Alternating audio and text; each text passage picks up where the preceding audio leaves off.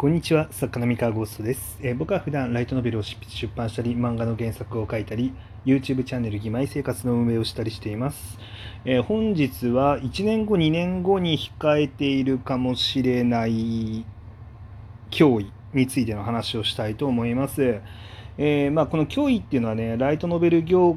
界においての脅威ですね。で、1年後、2年後に控えてるかもしれない脅威。まあ、その話をしようと、まあ、思っておりますと。で、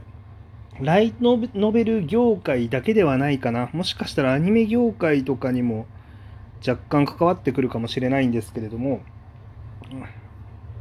えっ、とですね、まあ今、NFT アートっていうのが、まあ、ちょっと流行り始めている。まあ、海外では、まあ、だいぶもう流行ってるんですね。で、まあなんか日本国内でも、まあ流行らそうという動きが、えー、いろんなところからしょあの発生しているのは目に見えててですね、結構ニュースとかでもちらほらとたまに流れてくると思うんですよ。あの芸能人が NFT アート、えー、出しましただったりとか、まあ、村上隆さんだったかな。名前村上龍さんって読むのかな。わかんないですけどちょっと名前ごめんなさい。あのあまり僕アーティストの名前よく分かってないんですけど、えー、まあ、その方が NFT に参入したとか、まあ、あとは、え、有名なイラストレーター YouTube なんかイラストイラスト YouTuber みたいな方が、えー、まあ、NFT アートを始めましたみたいなこと言ってたりとかしてですね、まあ、国内でも、まあ、流行らそうっていう、まあ、動き自体が自体は見えてきてるんですね。で今現状存在は知ってるし興味あるけどなんか難しくて参入しにくいなっていう人がほとんどだと思うんですよ。まあ知らない人も多いと思いますし NFT 自体を。で、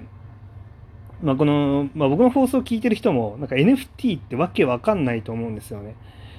まあなんかもうちょっと前1年前とかにこうなんかブロックチェーンがどうのとかっていう話とかがまあ流行った時期があると思うんですけど、まあ、要はそのブロックチェーンの技術を使ってデジタルデータだけど一点物っていう概念を付与して要は昔の美術品みたいな扱いでアートっていうのをデジタル上でも売れるようになりましたと、まあ、ただそれだけの話なんですけど、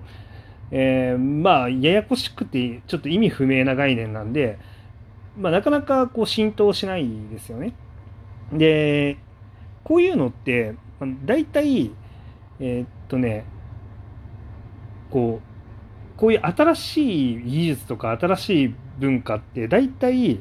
R18 目的か、えー、お金稼ぎ目的かのどっちかが絶対に先行してあの始まることが多くて、まあ、絶対には言い過ぎか、まあ、始まるんですよ。例えばその PC の普及だったりとか、えー、なんでしょうねあの PC の普及にあたっては R18 の PC ゲームというのが存在したことが結構大きかったんじゃないかみたいな 話があったりとかあの、まあ、要はそのビデオとかの技術 DVD とかののあの機械が再生機械がまあ、普及する最初の原動力に R18 作品はあったんじゃないかとか、まあ、結構言われてたこともあるぐらいで。で、まあ、他にもですね、まあ、あのー、こ、なんでしょうね、こう、まあ、今だったらそのメルカリとかで、まあ、あまり良くないけれども、なんかこう、転売とかが流行ってしまうのも、まあ、要はお金を稼ぎたいから流行ってしまったりとかするわけですよね。まあ、まあ、みたいな感じでですね、まあ、なんかこう、あ、YouTube とかもそうかな。そう、YouTube とかも結局、まあ、広告収入が入りますっていうところからあの YouTuber になろうっていう人がものすごい数現れてでその中から人気になる人とか才能ある人っていうのが出てきてあのこう一大市場を築き上げたわけなんですけれども、まあ、それと同じような感じでですね、まあ、結局この NFT っていうのはさなんで今えー、っとこう盛り上げようとする人間がいるのかっていうと、えー基本的にはもう仮想通貨投資家たちなんですよね基本的には今の現状は。でまあ投資家ですよねで美術品を買うっていうのがそもそもまあ歴史的にはあの投資家とか富豪とかがあの投資目的というか、まあ、余ってるお金を運用する目的で買うっていうのが、まあ、基本的なものだったわけですよ美術美術品って。でまあ運用するというか、まあ、高いけどめちゃめちゃ高いけど、まあ、世界に一点物だしなんかすごい美しいものだから、まあ、買って、えー、じゃあ自分の豪邸に飾っておこうかみたいな、まあ、なんかそういうのが美術品だったりしたわけですよね。で、まあそ、その概念がなんかデジタルデータにもなんか降りてきたと。で、まあ、結局そそういうなんだろうな、まあ、要は金持ちの文化なんですよね。でさらに金持ちのもう一段階下になんかそういうそのなんだろう美術品を転がして儲けたがるような人だったりとか、まあ、まあいろんな人の思惑があって、まあ、こう最初にこう技術が流行り始めると、まあ、みたいな感じになってるんですけれどもでこれがですね、まあ、結構システム的にはクリエイターにとってちゃんと美味しい形になってるんですよね。あの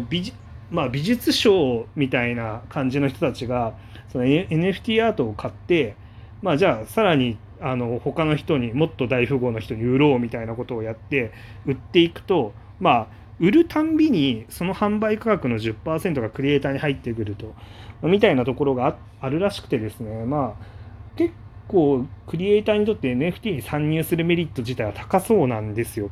あのと特にアーティスアーティスト？あのアートですね。絵を描ける人とか。は音楽もだったかな？なんか、うん、であの、まあ、海外ではもうめちゃめちゃ高値がつく。あの本当に1枚あの絵描いたら100万になったりとかもっと高い金額で売れたりとかっていうのがあるらしいんですけど、まあ、日本国内ではまあ全然まだ普及してないし、まあ、そもそもあの仮想通貨なんてあのなんかまともな人はほぼほぼ持ってないんですよ仮想通貨。普通は。普通は持ってないのでまああの盛り上がりようがないんですね。基本的には仮想通貨の口座でやり取りをするっていうのが今の NFT なんであのまあっていうのがあってですね、まあ、基本的には日本では流行ってない。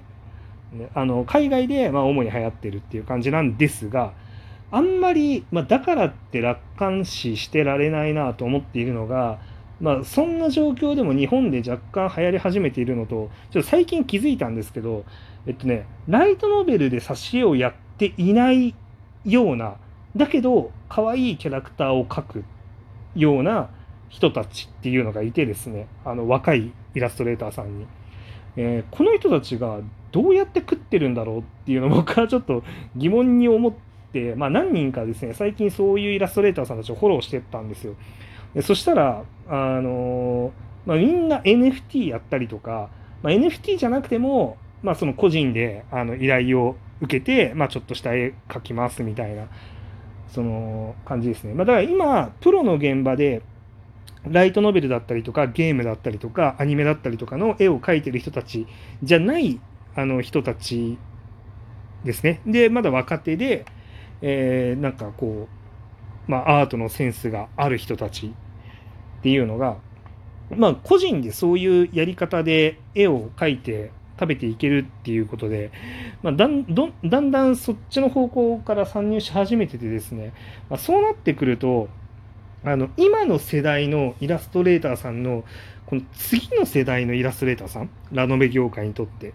えっと、次の世代のイラストレーター、今最前線で活躍してらっしゃる、まあ、大勢すごいイラストレーターさんがいるんですけれども、その次の世代のイラストレーターさんが、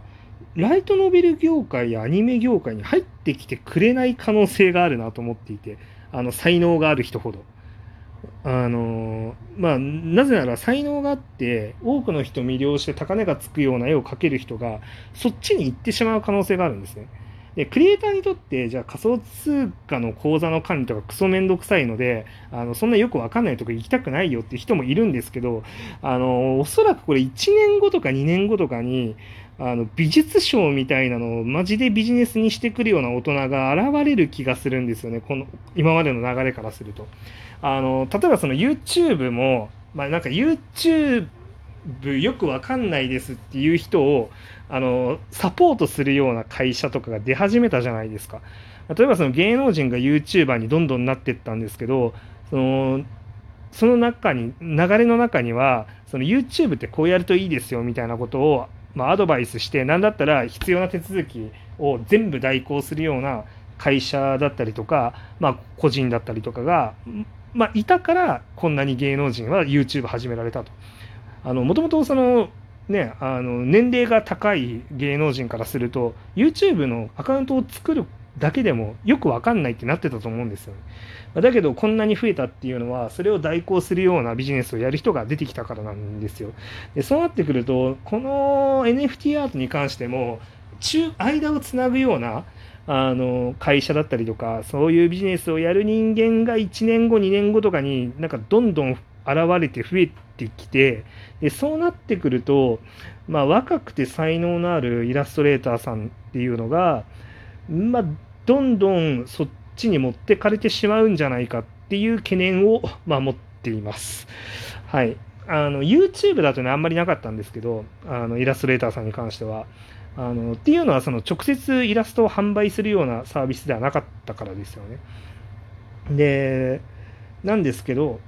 まあ、ただそれでもやっぱりバーチャル YouTuber の,、ね、あのイラスト描くといいっていうことで、まあ、バーチャル YouTuber のイラスト描いたりとかあの、まあ、自分自身がバビ肉するみたいな選択を取る人とかも出てきたようにですね、まあ、さらに次のプラットフォーム、まあ、NFT アートのプラットフォームにちょっと挑戦するような、まあ、イラストレーターさんが増えていくと、まあ、ちょっとライトノベル業界としても由々しき事態だなということで今からまどうやったらそういう